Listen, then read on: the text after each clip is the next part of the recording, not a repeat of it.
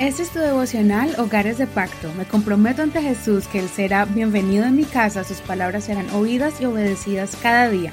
Mi hogar le pertenece a Él. Abril 10. El que consuela a otros. Hechos 11, verso 19. Ahora bien, los que habían sido esparcidos a causa de la persecución que hubo con motivo de Esteban, pasaron hasta Fenicia, Chipre y Antioquía, no hablando a nadie la palabra, sino solo a los judíos.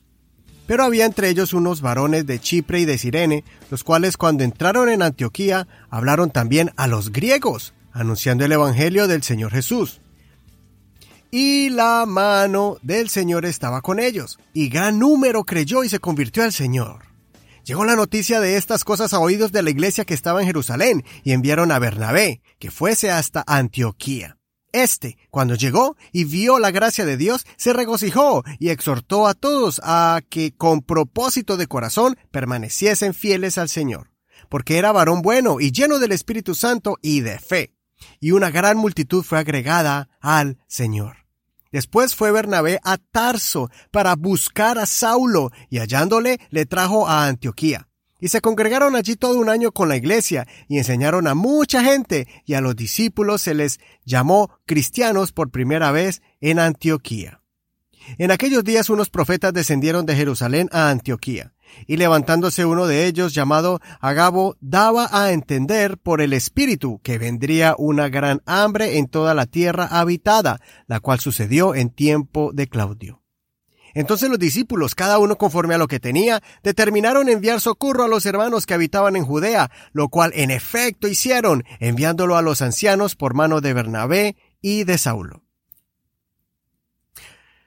Ahora vamos a mirar cómo los apóstoles recibieron a un hombre que había vendido una heredad, la donó a la iglesia y se dedicó a servir a Dios.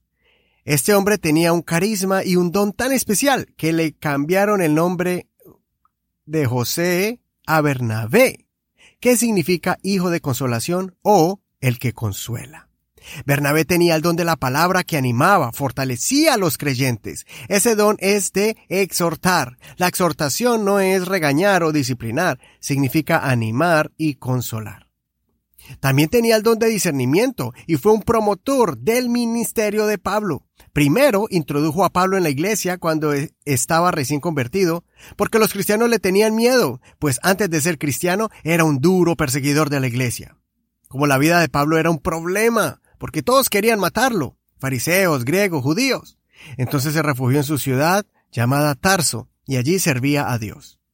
Tiempo después, Bernabé lo fue a buscar donde estaba, lo invitó para que lo acompañara en su misión y le permitió que desarrollara el don de la enseñanza.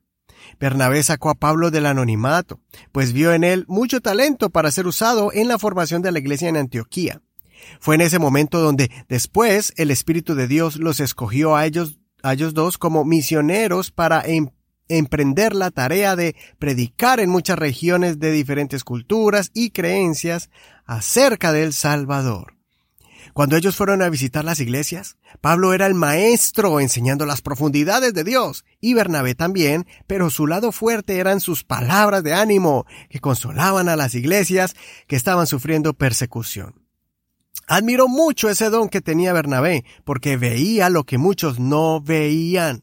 Él iba más allá de la apariencia o los comentarios o las acciones de alguien. Él miraba el corazón, las emociones y los estados de ánimo que alguien estaba viviendo. Se compadecía de cada congregación que visitaban y les llevaba un mensaje de esperanza de acuerdo a lo que estaban experimentando. Y también miraba a aquellos que tenían gran potencial para ser un vaso útil en las manos de Dios cuando otros no lo veían. Cuando se resolvió un problema de doctrina, los líderes de la iglesia enviaron a Bernabé y a otros para afirmar y consolar a las iglesias. Y Judas y Silas, como ellos también eran profetas, dice Hechos 15:32, y Judas y Silas, como ellos también eran profetas, consolaron y confirmaron a los hermanos con abundancia de palabras. Espero que Bernabé les inspire a desarrollar estos dones, a no rechazar a alguien por su estado actual, sino mirar con los ojos de Jesús, que veía el gran potencial en las personas y sabía que todos tienen cualidades únicas que si les damos la oportunidad y los guiamos con paciencia, veremos salir a la luz tesoros que estaban enterrados en los corazones. Consideremos, ¿cómo puedo aplicar este don en mi hogar? ¿Cuáles son las aptitudes positivas y únicas de mi esposo o esposa o de mis hijos? Sin dejar de ser disciplinados y exigentes, también puedo traer a casa un espíritu de bondad como el de Bernabé para descubrir talentos escondidos en mi familia. Soy tu amigo Eduardo Rodríguez. Que el Señor escuche tu oración y te dé palabras que exhorten, que animen, que levanten. No olvides leer todo el capítulo completo y compartir, por favor, este programa con tus amigos.